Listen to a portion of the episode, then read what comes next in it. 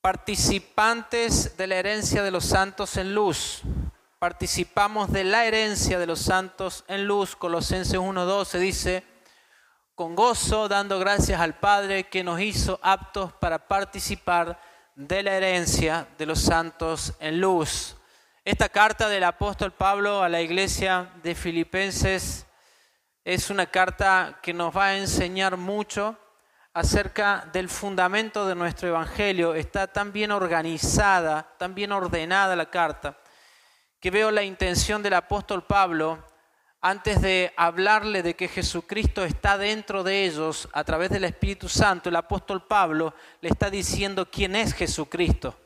En el capítulo 1, desde el versículo 15, vamos a darnos cuenta que el apóstol Pablo le está diciendo quién es, porque es necesario que la iglesia sepa quién tiene adentro, para que pueda disfrutar, para que pueda vivir esta vida del Espíritu. Amén.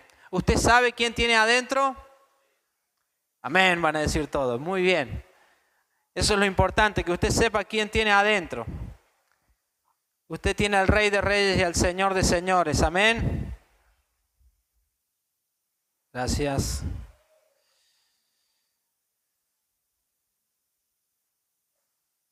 Uno de los problemas que, que vemos dentro de nuestro evangelio, de nuestra vida de vivir en Dios, es la batalla que hay en nuestra mente y, y esta batalla es poder entender todo lo que tenemos. Por eso inicié por aquí, para que nos quede claro qué tenemos dentro nuestro. Porque como concepto y frases en nuestras predicaciones, en la escritura. Eh, esto debe llegar a un nivel de entendimiento en nosotros para poder saber administrar la vida que se nos dio. Usted tiene una familia, usted tiene hijos, usted tiene riquezas, pero tiene que entender por qué tiene todo eso, ¿verdad? Usted tiene que entender para qué tiene todo eso. Por eso la escritura dice en Romanos 12, 2, que no nos conformemos a este siglo, sino que seamos transformados por medio de la renovación de nuestro entendimiento. Y cada vez que hemos hablado de herencia y participantes de esta herencia de los santos en luz, el Señor nos va a ir renovando el entendimiento. Decirle al que está al lado tuyo, necesitamos renovar el entendimiento. Lo voy a hacer participar porque hace calor y quizás se me duerma. Así que lo voy a hacer participar. Necesitamos renovar nuestro entendimiento. Siempre les digo, y los animo, los animo cada vez más, hermanos, usted no tiene que creer todo lo que yo le digo. ¿Cómo, pastor? No. Usted no tiene que creer todo lo que yo le digo, tiene que entender para después creer lo que yo le digo. Por eso le digo que examine las palabras, que examine los mensajes, que examine a través de la escritura todo lo que a usted le dicen. ¿Usted se cree todo lo que la gente le dice? No.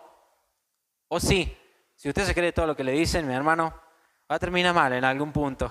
No se crea todo lo que dicen. Usted sabe que hay mucha gente dando muy buenos discursos. No quiero entrar en temas. Usted sabe, a buen entendedor, poca palabra. El tema es que el discurso está muy bueno, ¿sí? El relato muchas veces es muy bueno. El tema es que nosotros necesitamos entender.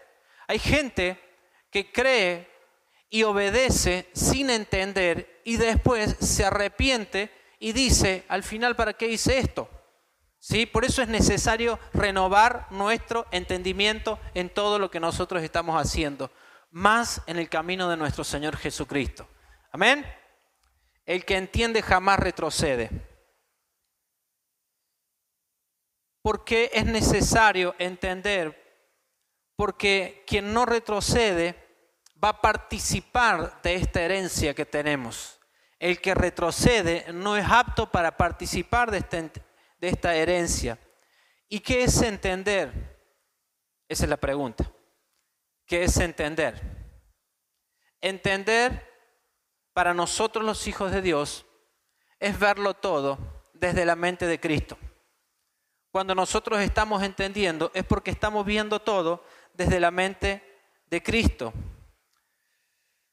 cómo es que la escritura nos, nos enseña a ver desde la mente de Cristo. Tenemos dos acontecimientos en los apóstoles más prominentes de la escritura. Uno es el apóstol Pedro y uno es el apóstol Pablo.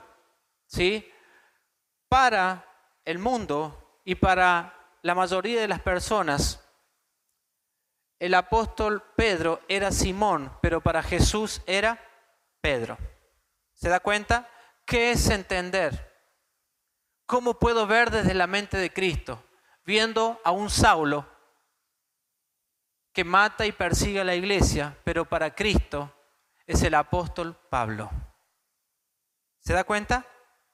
Está muy bueno escrituralmente. Ahora mira el que está al lado suyo y trate de verlo desde la mente de Cristo. Esto es un chiste. Realmente no puedo, pastor. Usted está diciendo cosas inalcanzables. Porque yo la miro a mi esposa y hoy me ha peleado todo el día. No me está viendo. Y entonces, no la puedo ver desde la mente de Cristo. No la puedo ver. Porque no estoy entendiendo. Hay veces que yo soy de carne y hueso igual que usted. Hay veces que me cuesta ver a, mi esposa desde la mente de Cristo y a ella más, para, más le cuesta verme a mí, porque el más complicado soy yo. Voy a ser sincero, no quiero quedar mal. Después me retan, el otro día me retaron, ¿se acuerda cuando dije que comía mucho y, y dormía mucho? Me retaron, pero bueno. Y porque no contás tus miserias, me dice, sí, yo las cuento. Lo que pasa es que a la gente no le interesa lo mío, le interesa saber lo tuyo. Es necesario que entendamos. El reino de Dios me llamó la atención, a mí me, que disfrute cuando vemos que la obra de Dios es guiada por el Espíritu Santo. Yo siempre le doy testimonio de esto, ¿para qué? Para que no pierda la capacidad de sorprenderse en la presencia de Dios.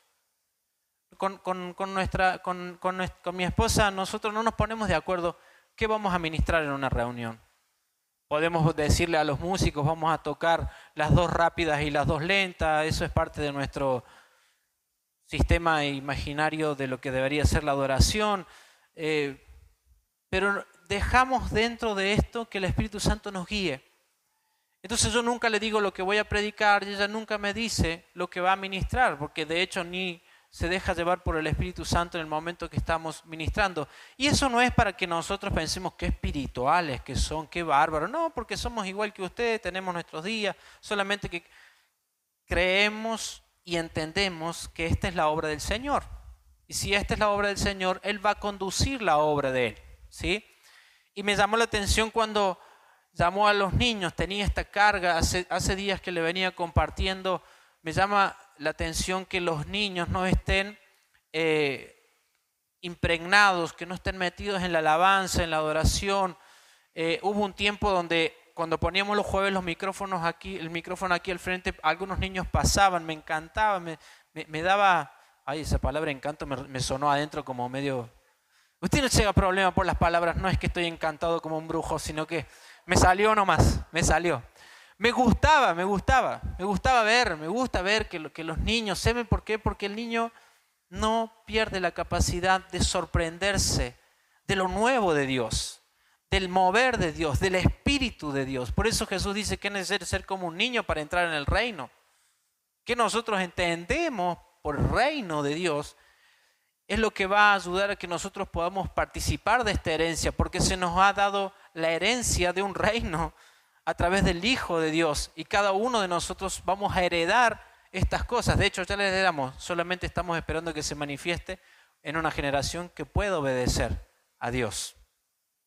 Que pueda obedecer a Dios. El reino mal concebido ha destruido las vidas de las personas. ¿Sí? Eh, la gran resistencia del reino de Dios son las personas que conciben al mismo como una monarquía humana. ¿sí? He visto generaciones salir de las congregaciones, le hablo de mí, yo estuve escribiendo esto y pensando para atrás cuáles son las cosas que tenemos que mejorar, entender, modificar. Eh, no quiero usar la palabra reformar, porque pensaba que la reforma que se va a dar en la iglesia de Dios tiene que ser por medio del Espíritu Santo. Cuando Dios va a reformar a su iglesia, va a hacerlo a través del Espíritu Santo, no por ideas preconcebidas de hombres creyéndonos dueños de la verdad. Cada vez que Dios ha traído una reforma a su iglesia, ha sido por, el Espíritu Santo, en el famoso avivamiento que nosotros le hemos llamado muchas veces. ¿sí? Y la reforma se debe dar por medio del Espíritu Santo en la iglesia. En su casa habrá reformas, pero por medio del Espíritu Santo no porque ustedes o nosotros digamos algunas cosas, sino porque el Espíritu Santo nos está llevando a ver cada vez más claro la verdad. Usted vive reformas en su casa, en la medida que usted va caminando en el camino del Señor, escucha la palabra todos los sábados en una escuela, o cuando usted indaga y busca en su casa, va viendo que Dios va reformando cosas, va rompiendo patrones de pensamiento y nos va conduciendo cada vez más a la vida del Señor. ¿Sí o no? Piense para atrás un segundo. ¿Cuántos le costaba congregarse? Yo veo como ustedes tienen el deseo, las ganas y permanecen en congregarse. ¿Sí? No nos olvidemos de todas las cosas que hemos pasado y no a modo de traerlas como algo que, que es una victoria nuestra, sino que es un crecimiento, que podamos ver la madurez que estamos alcanzando en el camino del Señor. Ese es el punto. Y muchas veces cuando el reino de Dios sea mal interpretado, he visto generaciones salir de las congregaciones. ¿Y por qué digo generaciones? Porque la herencia está en las generaciones. La herencia está en las generaciones. Me acuerdo muchas veces eh, expresiones que en esta iglesia no predican el mensaje del reino, en esta iglesia no están haciendo esto, en esta iglesia no están haciendo esto otro, en esta iglesia el pastor no está en el reino de los cielos y yo estoy en el reino de los cielos. Si realmente nosotros estuviéramos en el reino de los cielos, no deberíamos tener estas expresiones. No la deberíamos de tener. Porque lo mismo que pasa en una congregación es lo que está pasando en una casa. Porque el resultado de esta congregación, de las congregaciones, es lo que pasa en nuestras casas. Es lo que pasa en nuestras casas. Entonces, si nosotros en nuestras casas tenemos esas licencias de decir mi papá está en el reino, mi mamá no está en el reino, mi papá está en el reino, y entonces empezamos a tener estas expresiones, evidentemente no estamos en el reino. Porque cuando estamos en el reino hay un rey y todos nos sometemos a ese rey, que es Jesucristo en nosotros. Y Jesucristo no vino a separar. Sí, pastor, hay un versículo que dice que vino a separar. No vino a separar. El hombre quiere separarse de Dios por la terquedad en su corazón. Tenemos toda la escritura enseñándonos cómo el pueblo de Israel se pone terco. ¿Sí? 40 años en un desierto. 40 años en un desierto dando vueltas el pueblo de Israel. ¿Por qué? Porque no entendían. Porque no estaban entendiendo. Nosotros tenemos que mirar las escrituras y siempre hacer que las escrituras, las escrituras nos muestren el camino de Dios. Las escrituras nos van a mostrar a Cristo a lo largo de todo el Viejo y el Nuevo Testamento. Ellos no podían ver a Cristo. ¿sí? Usted dígame, ¿y eso qué, en qué me ayuda? Porque pastor, yo el lunes tengo que pagar la luz y, y aquí estamos, ¿eh? con el mensaje muy bueno. Sí, porque tenemos que ver a Cristo.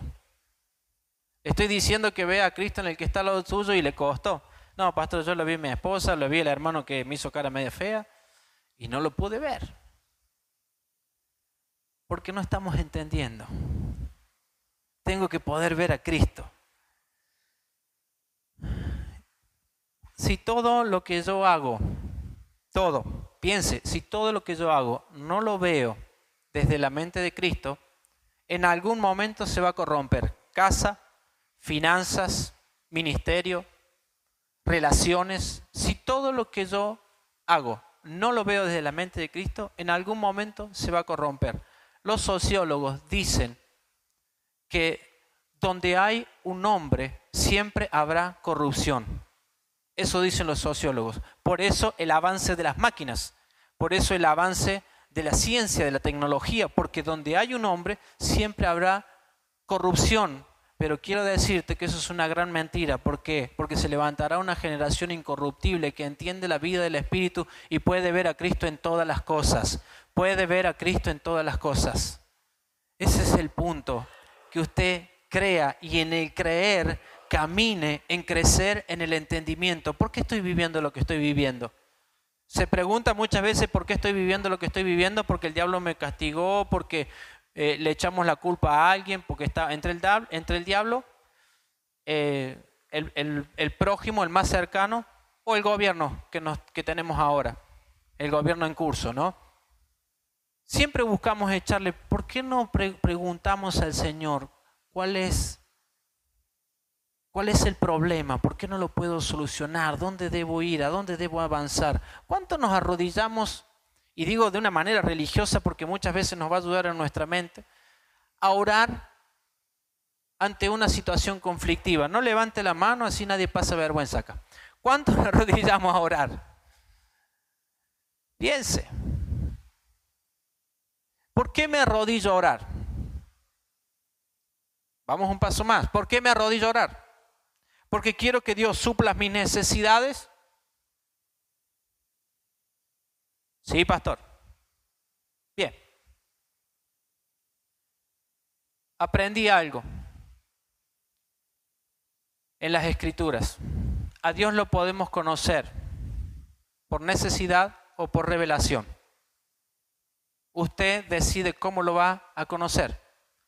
Si usted lo conoce por necesidad, eso es básico y temporal, pero si usted lo conoce por, por revelación, eso es eterno. ¿En qué parte de la escritura dice eso? ¿En qué parte de la escritura dice eso? Simón Pedro dice, tú eres el Cristo y eso no te lo reveló carne ni sangre, sino mi Padre que está en el cielo. Cuando uno conoce a Dios por revelación, nunca se aparta del Señor. Cuando uno conoce a Dios por necesidad, corre riesgo de apartarse del Señor. Por eso nosotros necesitamos buscar a Dios, por eso nosotros debemos pedirle al Señor que se revele cada vez más a nuestra vida, pero la revelación no termina ahí, sino que esa revelación debe llegar al entendimiento de por qué era el Cristo. El tema es que si nosotros supiéramos o tuviéramos una un poco de judaísmo para entender para qué, por qué ellos eh, entendían la palabra Cristo. Ellos habían sido enseñados qué significaba el Cristo. Cuando el Cristo viniera, cuando el Cristo viniera, todo iba a ser sometido bajo sus pies. El reino de los cielos estaba en el Cristo, el reino de los cielos iba a venir. ¿Qué quiere decir esto? Que cuando Cristo es revelado, todo se somete bajo nuestros pies.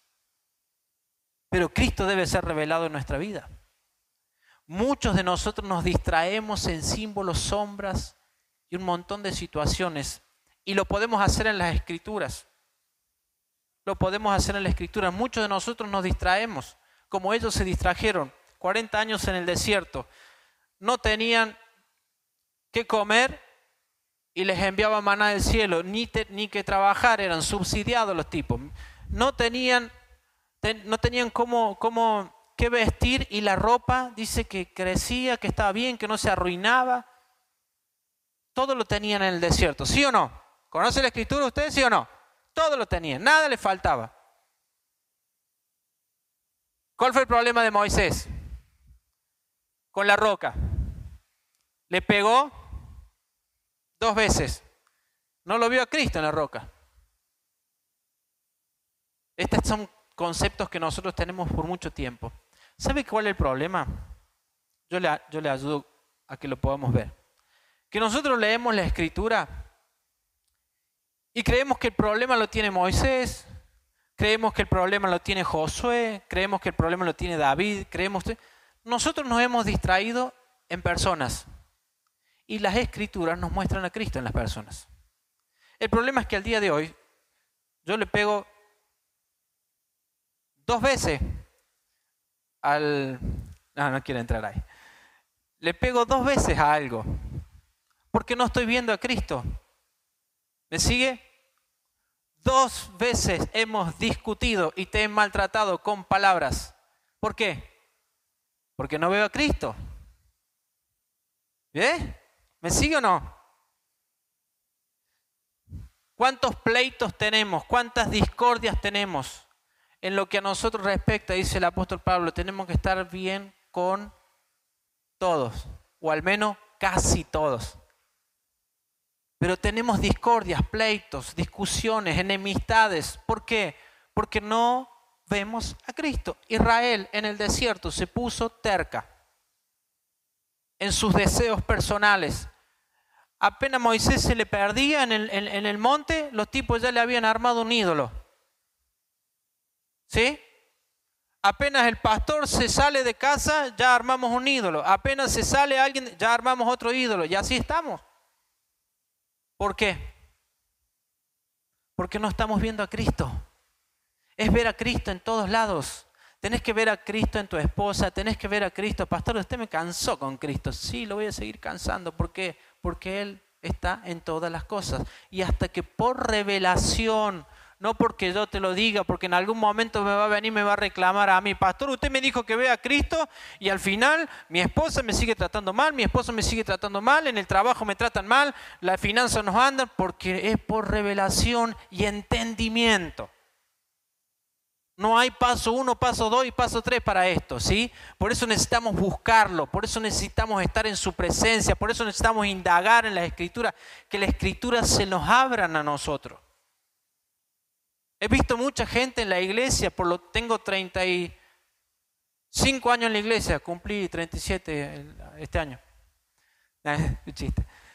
35 años en la iglesia y vi gente, y yo, yo, estudié la escritura y la sigo estudiando, y vi gente apartarse del camino del Señor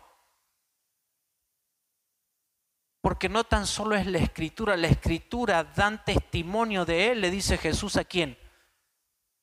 A los fariseos le dice, ustedes no me pudieron ver en las escrituras, las escrituras dan testimonio de mí.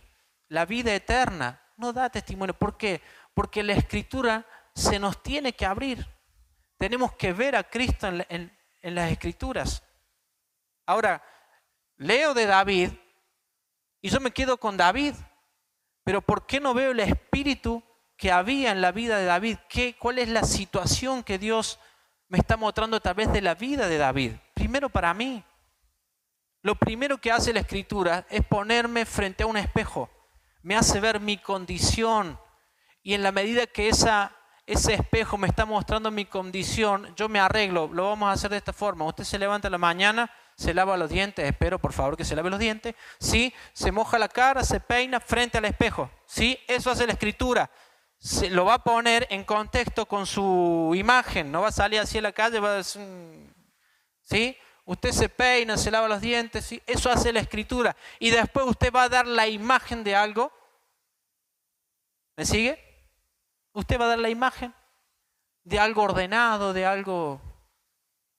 Póngase perfume también. Eso hace la escritura.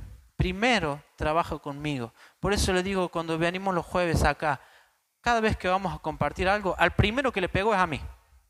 Al que lo comparte, le digo. Yo cuando comparto lo que estoy hablando ahora, al primero que le pega es a mí. Dios me trabaja, me procesa en la semana para poder impartirle la vida a alguien. ¿Sabe lo que es impartir la vida? ¿Sí? Comunicarle algo, comunicarle el, Espíritu de Dios que está viniendo sobre vos, se está activando, está pasando algo. Eso es impartir la vida. ¿Sí? Te estoy diciendo algo. Yo le animo, hermano, no use estas palabras con gente que todavía no conoce bien al Señor porque van a decir que está loco. Aunque usted está loco, pero le va a decir que está loco. ¿Sí? No le diga discernir. Ese lenguaje lo usamos nosotros, no sé por qué hay que decodificar estas cosas. Dígale la intención. ¿Entendés? La intención, impartir. Y alguien te va a decir, ¿qué impartir? ¿Y cómo te explico? Es, che, toma, tengo esto para vos. Dale un pasaje, algo que hayas vivido, una experiencia. Toma, esto para vos. Dios me dijo tal cosa. Bueno, si vos querés poner el Dios te dijo, está bien. Evidentemente todavía necesitamos eso, pero es un abrazo. Dios me dijo que te venga a dar un abrazo. Te doy un abrazo porque te amo. Y ese amor de Cristo está creciendo en mí, por eso te doy un abrazo. ¿Sí? Le ayudo para que cuando venga el nuevo no piense que estamos todos locos, porque el nuevo va a pensar que estamos todos locos. Después que el hombre, la persona entró y va entendiendo nuestro lenguaje, ¿sí? Y ya lo va a entender un poco más. Estamos en la reunión de oración y tenemos, tenemos una palabra de Dios para vos, te lo decimos, te abrazamos, oramos por vos, declaramos palabras, te decimos, te impartimos tal cosa, pero usted ya está entendiendo, ¿sí? Porque entendió un lenguaje, que no está mal el lenguaje. El lenguaje no está mal, no estoy diciendo que esto esté mal, sino que necesitamos ser sabios para administrar la vida de Cristo, la vida de Cristo, ¿sí?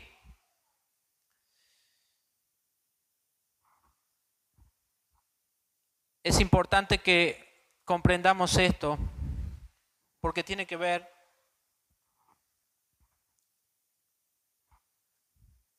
una de las funciones de la iglesia, ¿sí? que es someternos los unos a los otros en el amor del Señor. La función nuestra es someternos los unos a los otros en el amor del Señor. El problema es que no podemos someternos los unos a los otros si primero no nos sometemos a Él. Si primero no nos sometemos a Él es muy difícil, porque terminamos siendo independientes y muchos nos debilitamos en la fe por la independencia. ¿Usted sabía eso? Que cuando usted se independiza, se debilita en la fe. Por eso necesitamos la comunión, porque somos afirmados en la fe en medio de la comunión entre los santos. Usted lo puede experimentar cuando vienen a las reuniones, cuando están comunicándose con los hermanos, ¿cómo estás? ¿Estás bien? ¿Necesitas que oremos por vos? ¿O pedís oración por alguien? Eso es confirmar en la fe. ¿Por qué se debilita la gente? Porque tiene una mente individualista. Y todas estas cosas que nosotros no resolvemos en nuestra vida, no nos dejan participar de esta herencia de los santos en luz. Porque una de las herencias, una de las características de esta herencia es el amor, el estimularnos al amor. El apóstol Pablo lo dice en Primera de Colosenses. Cuando una persona está fortalecida en la fe, dice en Colosenses 1.4, mire, 1.4 dice, habiendo oído de vuestra fe en Cristo Jesús y del amor que tenéis a todos los santos. ¿Se da cuenta? ¿Cuál es el indicador para que el amor hacia el hermano se manifieste en usted? Habiendo oído de vuestra fe en Cristo Jesús. Si hay fe en Cristo Jesús, entonces usted por consecuencia va a amar al hermano. ¿Me sigue ahí? ¿Por qué no puedo amar al hermano? Porque no hay fe en Cristo Jesús. ¿Dónde está Cristo Jesús? En el hermano está. Entonces, si yo tengo fe de que el hermano va a cambiar, por amor, trabajo, lo ayudo, lo levanto, lo fortalezco, lo afirmo en la fe, porque hay fe. Entonces no hay fe en Cristo Jesús. ¿Por qué? Porque muchos de nosotros los conocimos a Dios por necesidad y cuando nosotros conocemos a Dios por necesidad, tenemos que transicionar a la revelación del Padre sobre nosotros que el Padre nos revele cada situación difícil de su vida, cada situación difícil de nuestra vida. Dios nos enseña y nos muestra su amor. ¿Sí? Y esa es voluntad del Padre.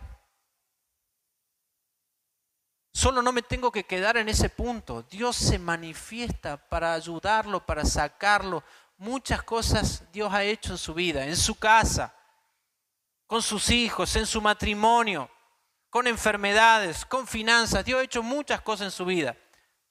No se quede con eso solamente, siga caminando en el conocimiento del Hijo de Dios para participar de esta herencia de los santos en luz. Amén. Le grito para que no se me duerma. Y aquí quiero entrar en Hechos 18, 24 para que podamos entender este crecimiento y este entendimiento al que tenemos que, llegar para participar de esta herencia. 18.24 de Hechos dice, llegó entonces a Éfeso un judío llamado Apolo, natural de Alejandría, varón elocuente, poderoso en las escrituras. Este había sido instruido en el camino del Señor y siendo de espíritu fervoroso, hablaba y enseñaba diligentemente lo concerniente al Señor, aunque solamente conocía el bautismo de Juan. Mire lo que dice, que era poderoso en las escrituras, pero solamente sabía el bautismo de Juan.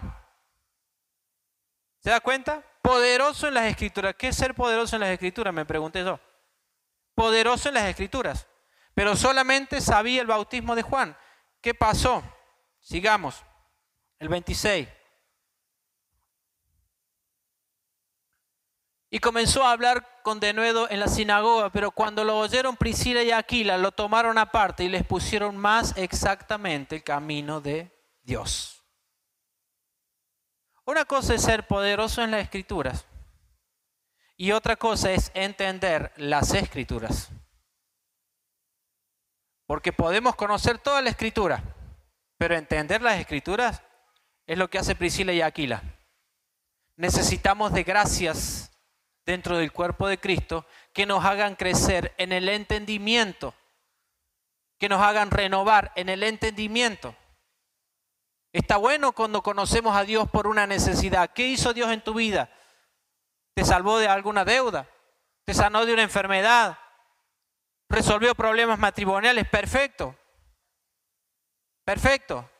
Pero necesitamos de las gracias ministeriales para hacernos crecer en el entendimiento de por qué nos pasó eso. Y además, ¿qué Dios quiere hacer con nuestra vida? ¿Por qué nos pasó lo que nos pasó? ¿Y qué Dios quiere hacer con nuestra vida?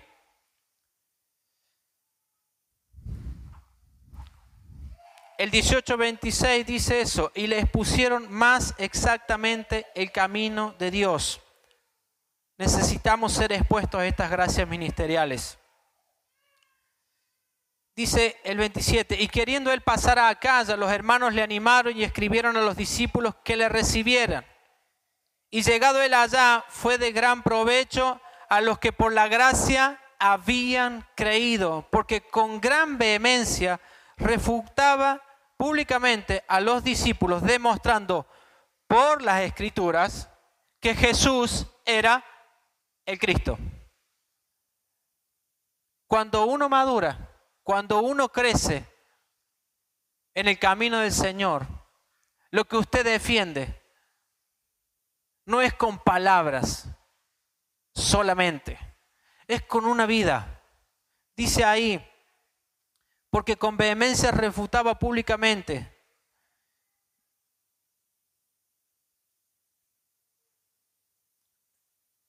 Porque por la gracia le refutaba públicamente hablar del reino de Dios no es un asunto de escrituras, hablar del reino de Dios es un asunto mucho más serio. Es alguien que se dejó enseñar y pudo entender. Pablo es alguien que se dejó enseñar por, por Apolo y Priscila y pudo entender el camino de Cristo.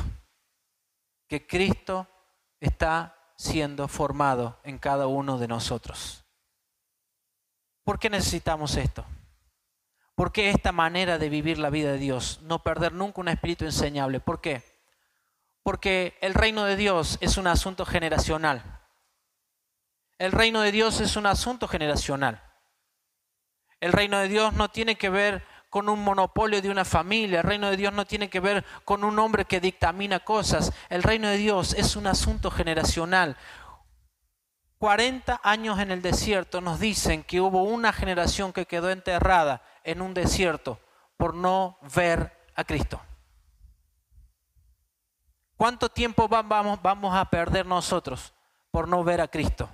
En tus hijos, en tu esposa, en tu vecino, en los compañeros de trabajo. Porque la participación de esta herencia de los santos en luz es que Cristo tiene que trascender. Esa es la herencia, la vida de Cristo en la gente. No tiene que ver solamente con cosas materiales. Nosotros venimos para atrás, necesitamos avanzar en esto. Yo le animo a los papás, no dejen deudas generacionales a sus hijos en el camino del Señor. Háganlos crecer en el camino del Señor. Los sufrimientos de la casa, los sufrimientos de sus hijos. Métale con ganas, póngale fuerza, métale intensidad. Todo lo que usted está sufriendo no deberían de sufrirlo sus hijos. Sus hijos sufrirán cosas, pero no por las que ustedes no resolvieron, sino que ellos sufrirán cosas por la medida de fe que ellos deberán alcanzar en el tiempo. ¿Me sigue?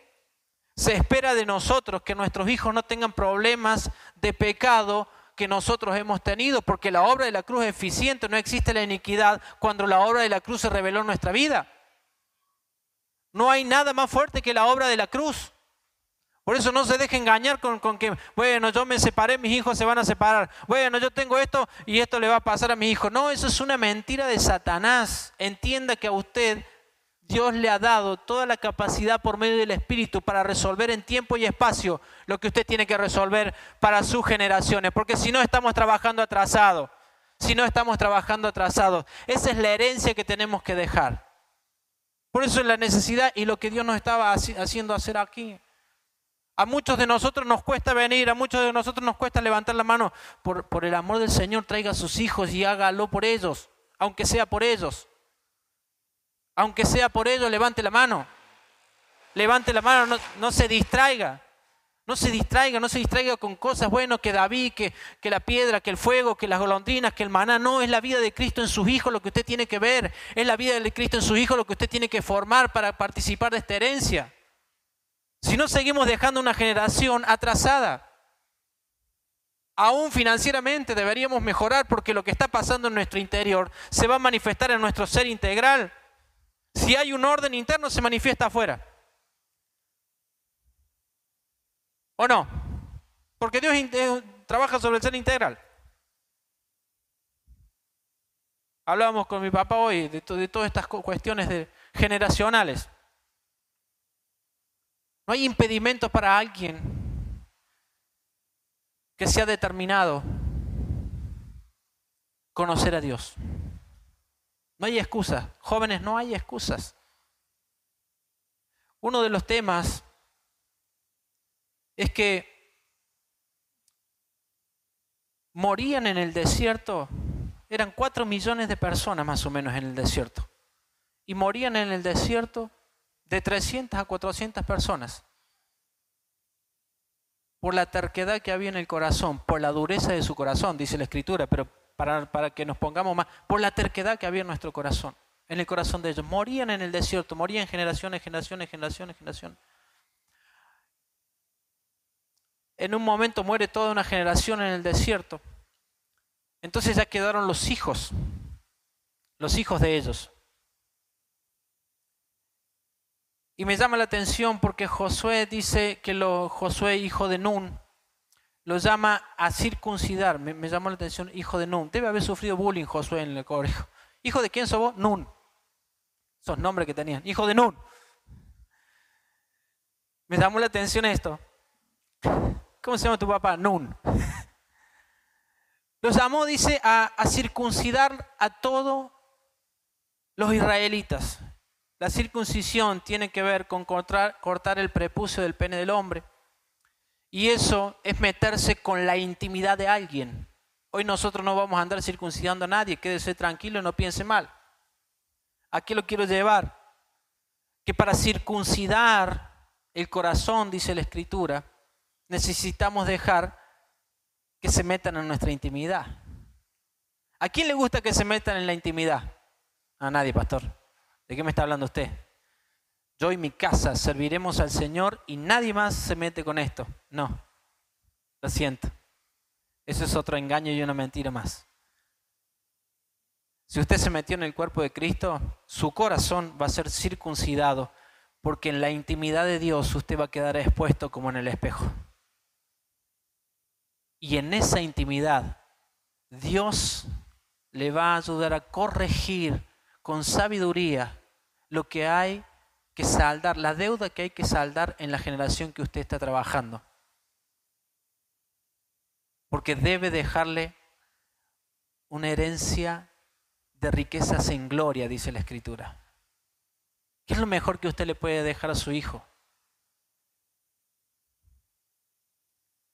Una vida sometida a Dios. El señorío de Cristo tangible en su vida. Eso es lo mejor que usted le puede dejar a Dios. Una vida sometida. Participar de la herencia de los santos en las tinieblas, no en la luz, porque dice que nos sacó de las tinieblas, del reino de la oscuridad, para meternos en el reino de la luz. Ustedes están metidos en el reino de la luz y esa luz debe crecer en su casa. ¿Qué tengo que hacer, pastor? ¿Siete vueltas alrededor de su casa? No. ¿Son los 40 ya? Bueno, ya termino. Me arruinaron la fiesta. El reino de Dios es una construcción que puede ir creciendo generacionalmente. El reino de Dios, no tengo ningún niño, si no lo podría graficar, los demás son muy pesados. Pero imagíneselo, que me suba yo a Pedrito aquí a los hombros. ¿Sí? ¿Qué significa que me subí a Pedrito aquí a los hombros? Que el camino que me voy a quebrar, me dice el hermano, estaba pesadito, que en el camino, ¿sí? lo estoy, lo estoy proyectando más, lo estoy haciendo ver más lejos, lo estoy llevando más adelante. Dice la escritura que los hijos son como saetas en la aljaba del valiente, ¿sí? Usted agarra una flecha y la tira bien lejos. Esa es la intención de lo generacional en nosotros. No puede quedar una deuda generacional. Si a vos te costaba congregarte a tus hijos, no. Si a vos te costaba levantar la mano en la presencia de Dios a tus hijos, no. Si a vos te costaba orar a tus hijos, no. Si a vos te costaba leer la escritura a tus hijos, no. Porque lo resolviste. Esa es la responsabilidad que tenemos cada uno de nosotros como hijos de Dios. La construcción del reino de Dios puede ir creciendo generalmente o decreciendo según la habilidad de lo que le administramos. La habilidad de lo que le administramos. No hemos propuesto con Edith resolver muchas deudas generacionales. Mi papá nos, nos, presentó al Señor, el papá de, Edith, que es pastor, nos presentó al Señor, trabajaron con la luz que tenían y agradecidos y honrados de que podamos haber trabajado en el camino del Señor. Pero a nosotros nos toca otro tiempo. A nosotros nos toca otro tiempo. Identificamos dónde se hizo agua en la generación anterior sin juzgar sin juzgar, aprendimos a no juzgar a nuestros padres, aprendimos a no sacarles en cara las cosas que no hicieron, le agradecemos todo, le agradezco a mi viejo, hoy, está con nosotros, todo lo que han hecho por nosotros. Le agradecemos. Pero a nosotros nos tocó una parte. A nosotros nos tocó la parte de formar a nuestros hijos, formar a nuestros hijos. Más escritura, hermano más oración, más tiempo de adoración en la casa. Dejemos la tablet un poco, dejemos el celular un poco con nuestros hijos. Sí, déjelo. No, mire, va a parecer antiguo, no importa, no es antiguo, es eterno. Es eterno lo que usted está metiendo en el corazón de ellos. Es eterno. Dejemos los celulares en las mesas. A menos que sea algo de, vida o muerte, hermano. Si yo tengo el celular en mesa cuando es de vida o muerte, un hermano está muriendo, pastor, necesito... Y hacemos un RCP y arranca el hermano, pero sí, sea objetivo con las cosas que hace, ¿sí? Yo salgo a caminar con, con, mi esposa y dejo el celular en mi casa. Si se muere dentro de ese transcurso, bueno, ¿será que no es? ¿O soy irresponsable yo? Vengo y le hago un RCP. ¿Sí? Sea objetivo.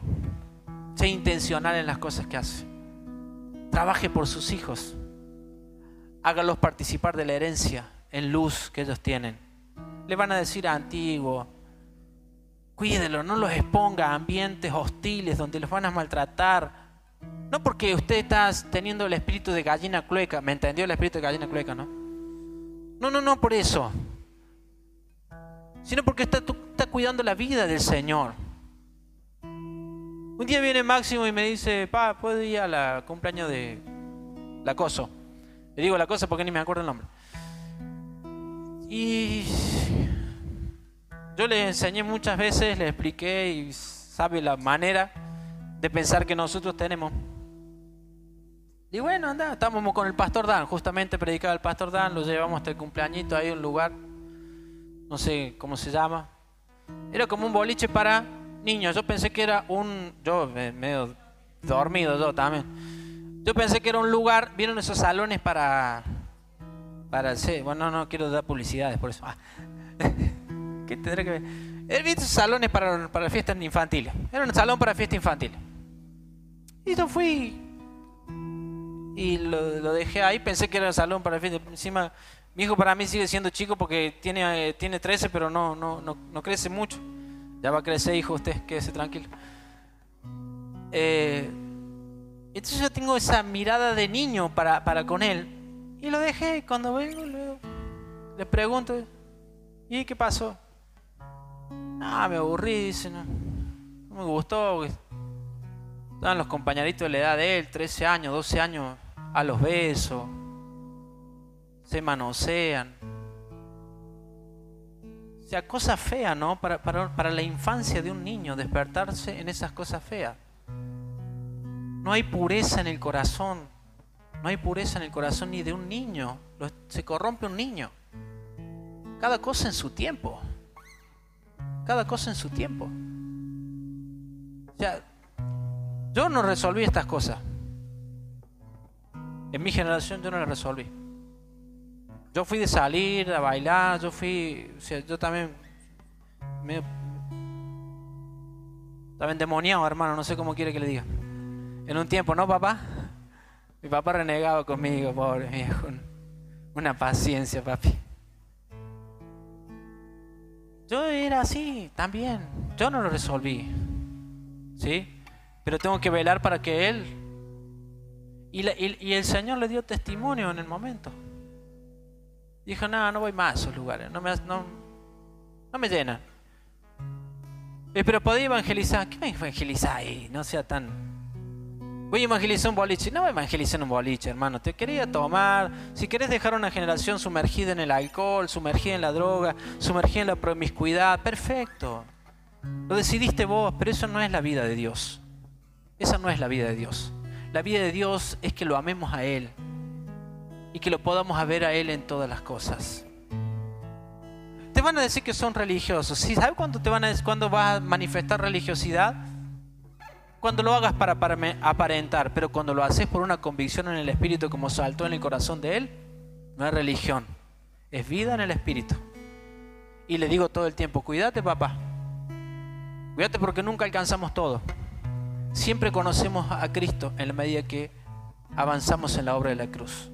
Y cada vez lo conocemos más. Juan, el apóstol Juan, caminó con Jesús. ¿Te acuerdan? Después de muerto, sigue conociendo a Jesús. Al terminar sus días, tiene una visión y dice, cuando lo vi caí como muerto. Pero si caminaste con él, antes de morir, ¿Y cuando resucitó? ¿Y cómo que caíste muerto? ¿Que no lo conoce? Piense. Uno nunca deja de conocer a Cristo. Por eso el apóstol Pablo se propuso esto. Prosigo la meta del supremo llamamiento. Es conocerlo a Él. Es conocerlo a Él.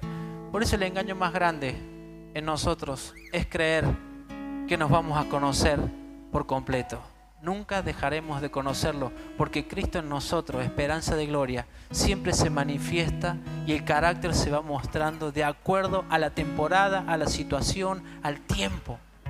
Póngase de pie. Nunca dejaremos de conocernos. Pero en ese caminar de conocernos debemos, no, no podemos perder la capacidad de sorprendernos. Porque necesitamos ser como niños, como los niños que estaban acá. ¿Sí? Los niños que estaban aquí siempre se sorprenden de las cosas nuevas. Siempre se sorprende de algo. A mí me sorprende la gente. Usted siempre me sorprende, para bien o para mal, pero me sorprende. Pero ese es el disfrute. ¿Sí? Porque cuando yo espero algo de usted, yo pongo expectativa en la gente y Dios me mete un cachetazo. ¿Sí? Yo amo a la gente y Dios me consuela. ¿Me entendió la indirecta, no? O se la digo más directa. No ponga esta expectativa en los hombres porque siempre se va a ver frustrado. Ame a los hombres y va a ver el consuelo de Cristo creciendo en ellos. ¿Ahí lo entendió mejor? Deje de poner expectativa en su esposo. Deje de poner expectativa en su esposa. Deje de poner expectativa en sus hijos. Ámelos y serán un consuelo para su vida. Y entonces usted entrará en un reposo. Ámelos y entrará en un reposo. Porque cuando hay expectativas hay intereses personales. Y dentro de esos intereses personales, en algún momento lo vamos a romper. Porque no nos podemos suplir las expectativas. No nos podemos suplir las necesidades porque estamos completos en Cristo. Sí, pastor, pero a mí me falta esto, esto, esto, esto. Listo, en el cuerpo de Cristo. Métase más, métase más en el cuerpo de Cristo. Dejen que se metan con su intimidad. Hay cosas que tiene que resolver, por eso está trabado usted generacionalmente. Hay cosas que resolver. Hay heridas que sanar. ¿Sabe cuántas heridas hay en el corazón de nosotros que nos sanamos y nos están estorbando? Nos han frenado en el tiempo. Cada vez que yo me pongo a indagar en mi corazón y digo la oración religiosa, puede ser religioso o no, pero examino, Dios, porque es un salmo, las intenciones de mi corazón. Pa, pa, saltan cosas me acuerdo de uno que me hizo algo y, vuelvo a perdonar y vuelvo a perdonar y vuelvo a amar y vuelvo a amar. Eso es hermoso poder sentir el reposo de Dios, el reposo de Dios. ¿Sabe por qué? Porque cuando voy a la presencia de Dios, como usted va a la presencia de Dios, sin ningún acto religioso, ¿sabe cómo voy a la presencia de Dios? En mi mente, caminando, en mi mente, leyendo, en mi mente, llevando cautivo todos los pensamientos en obediencia a Cristo. En mi trabajo he ido a la presencia de Dios. Arrodillado a la orilla de la cama he ido a la presencia de Dios. Sentados en una mesa compartiendo con ustedes he ido a la presencia de Dios. He ido a la presencia de Dios. Y cuando vamos a la presencia de Dios, nos, estamos frente a esa realidad espiritual. Y ahí es donde necesitamos ser sinceros con Dios dejar que nuestro corazón sea circuncidado, que se meta con nuestra intimidad y que el Espíritu Santo nos diga muchas veces, estás herido, te dolió lo que te hicieron ahí, te dolió lo que te dijo tal, te dolió lo que te pasó acá. Te dije muchas veces y no me escuchaste, porque no te va a decir cosas muy lindas, ¿eh? Dios dice la verdad. Dios dice la verdad. Y muchas veces la verdad duele pero también su amor nos hace ver la incondicionalidad de seguirnos abrazando. Porque si te habla, es porque te ama. Si no, no te hablaría. Él te ama, por eso te habla. Cierre sus ojos, Padre, gracias por este tiempo. Gracias. Gracias por tu amor. Gracias por enseñarnos cada día más. Gracias Señor. Comencemos a predicar a Jesucristo y a este crucificado.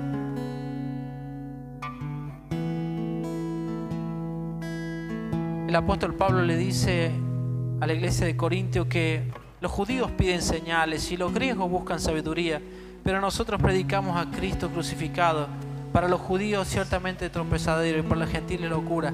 Mas para los llamados, así judíos como griegos, Cristo poder de Dios y sabiduría de Dios. Hermoso pasaje. ¿Cómo, cómo lo puedo entender? Porque la idea es que entendamos. Usted no tiene un judío en su casa. Yo no tengo un judío en, mi casa. Si usted tuviera un judío en su plaza, tendría plata, dijo uno por ahí. Usted no tiene un judío en su casa, usted no tiene un griego en su casa, pero es un espíritu manifestándose en el tiempo. Es la religión manifestándose en el tiempo. Es la religión que pone expectativas en el hombre y ha hecho al hombre más importante que Dios. Es la religión que ha hecho que nosotros digamos un montón de cosas. Papá, yo no voy más a la iglesia, porque al final los jóvenes no están cambiando, es poner expectativas. Poner expectativas. Cuando hubo una generación que fue gestada en milagros, y en falsas doctrinas, esperando el cambio de los demás y no buscando el cambio interno. Entonces siempre habla un reclamo religioso, se llama el reclamo. Papá, yo no voy más, yo no voy más a esa iglesia porque al final el hermano Marcelo no cambia más. ¿Y qué tiene que poner expectativa en el hermano? Eso es ser religioso. Piden señales. Si no cambian, no vengo. Señales. ¿Señales de qué? Prediquemos Jesucristo y este crucificado. ¿O no? El espíritu de Grecia, los griegos buscan sabiduría. ¿Para qué? Para competir nomás. Nos empezamos a tirar el espadeo bíblico que me acuerdo en los jóvenes, que jugábamos el espadeo bíblico, hermano. Es una cosa que hicimos ahí, para aprender la escritura. Le tiramos versículo uno y el otro, y así, y estamos para competir. No, que cuando hay una palabra de vida, cuando Dios nos habló, nos activó en nuestro espíritu una palabra para el hermano tal, que sea una vida misma impartida, no una escritura sin vida, sin vida. Cuando nos transformamos en teólogos de las escrituras comenzamos a morirnos. Pero cuando la escritura se abre y podemos ver la esencia de Dios, el Espíritu de Dios, ahí sí la vida comienza a reconocer. ¿Sabes qué? Hoy pensaba, digo, estos tiempos de alabanza, de adoración, son, son hermosos, son hermosos. Realmente, no podemos perder estas dos cosas son herramientas hermosas que sanan nuestra vida de una manera que no la podemos comprender con nuestra mente racional, porque eso es el espíritu de Grecia, que, me digan cómo tengo que hacer, paso uno, paso dos y paso tres, porque esa es la sabiduría que yo quiero, la sabiduría de Dios es interna y el espíritu va manejando el momento. El Espíritu va manejando. En el momento de la oración, de la adoración, se van rompiendo cosas, se van sanando cosas, van pasando cosas en medio de usted que usted no lo puede dimensionar con su mente racional. Después lo administrará con su mente racional y entenderá. Pero en el momento de la adoración usted no lo entiende. Por eso la iglesia que pierde este ámbito de adoración se muere. Se muere. Pura teología para ver y conocer Parecemos fariseos, parecemos muchas veces. Queremos conocer en, las escrituras, escrituras. No, las escrituras siempre nos darán testimonio de Él. Ese es el espíritu para leer las escrituras.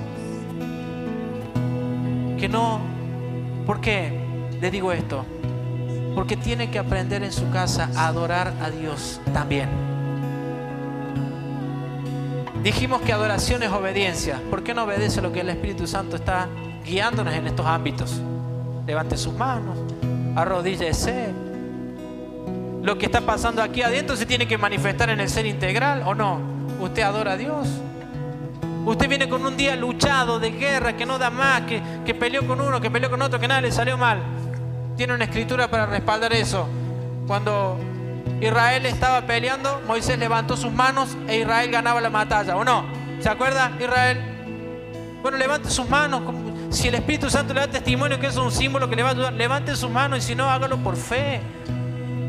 No porque una persona le dijo, sino porque hay una escritura que se está abriendo. Levantar los brazos al cielo y declarar la victoria de los hijos de Dios. Declarar la victoria. El maná vendrá del cielo. Sí, el maná vendrá del cielo. ¿Dónde está?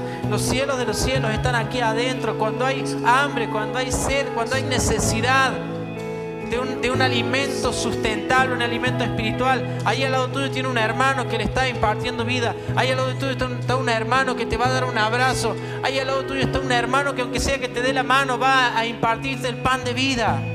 Te va a impartir el pan de vida. Cuando vaya y dejemos esto, haga porque lo generacional va a trascender, ¿no? Tiene que trascender. Deje de hacerlo solamente acá, cuando usted vaya a comprar al panadero, cuando vaya al carnicero, cuando vaya en un taxi, en un remi, dele la mano, dele gracias, dígale que el Señor te bendiga. Voy a orar por vos, ¿cómo te llamas? Voy a orar por vos. Voy a orar por vos. Eso es vida, eso es espíritu.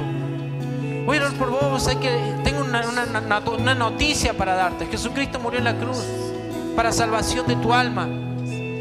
Viva Cristo todo el tiempo. Porque esa es la herencia de los santos en luz. Usted es luz en medio de esta oscuridad, esa es la herencia. Entonces, ¿qué le va a costar a su hijo predicar? Si usted está saldando esta deuda de miedo, de cobardía, de vergüenza, de temor, ¿qué le va a costar a su hijo? Va a salir a la calle y se va a llevar por delante todo el mundo. Porque hubo una generación que resolvió esto. No le tenga miedo. ¿Sabe que el diablo le tiene miedo a una iglesia que entiende? A la iglesia que no entiende el mensaje del reino. Ni, ni, ni cosquilla le hace. Ni cosquilla. Debe dejar de tener miedo. Y va a ver cómo este evangelio corre, avanza, sigue. Sigue. Háblele de lo que Dios le está hablando. Háblele de lo que Dios le está diciendo. Es que tengo muchos problemas, pastor. Hable los problemas y dígale, en en Cristo lo puedo, y estoy permaneciendo y sigo y sigo avanzando. Háblele. No, no nos pongamos en este espíritu. No, no hablo porque no cambio. No hay señales. Hay una vida crucificada. Hay una vida crucificada. Te damos gracias, Señor. Levanta tus manos ahí. Adora al Señor. Adora al Señor por tus generaciones. Adora al Señor por tu vida. Adoralo, adoralo. Vamos, declaralo.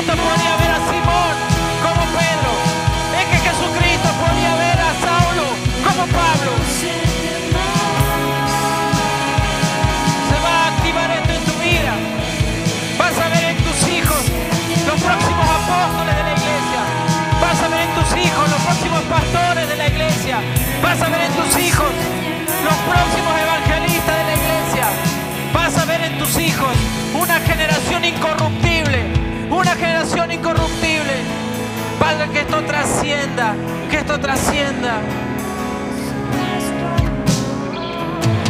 Te adoramos, te adoramos, Señor. Te adoramos. Te animo a que traigas conciencia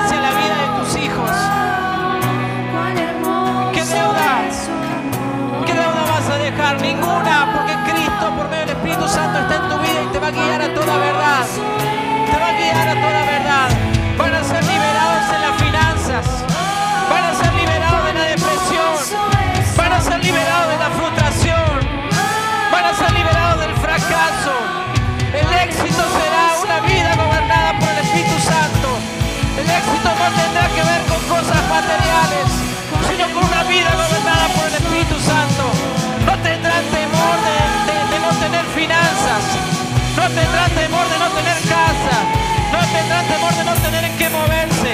Porque hay una vida interna que los gobierna. Hay una vida interna que nos gobierna. Comienza a clamar, a clamar al Señor. Comienza a clamar por esta generación que se está levantando. Una generación que entiende lo que es la herencia de los santos en luz. Una generación que entiende.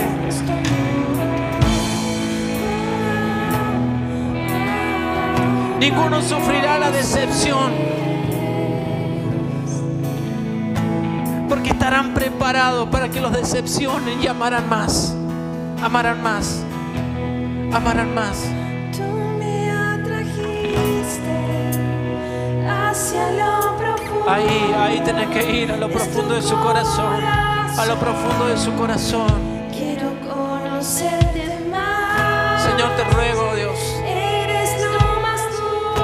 Señor, que no se pierda más una generación en este desierto, Señor. Que desea más un sistema, que los oprimen, que les enseguece, Señor. Te ruego que no se pierda ni una generación más.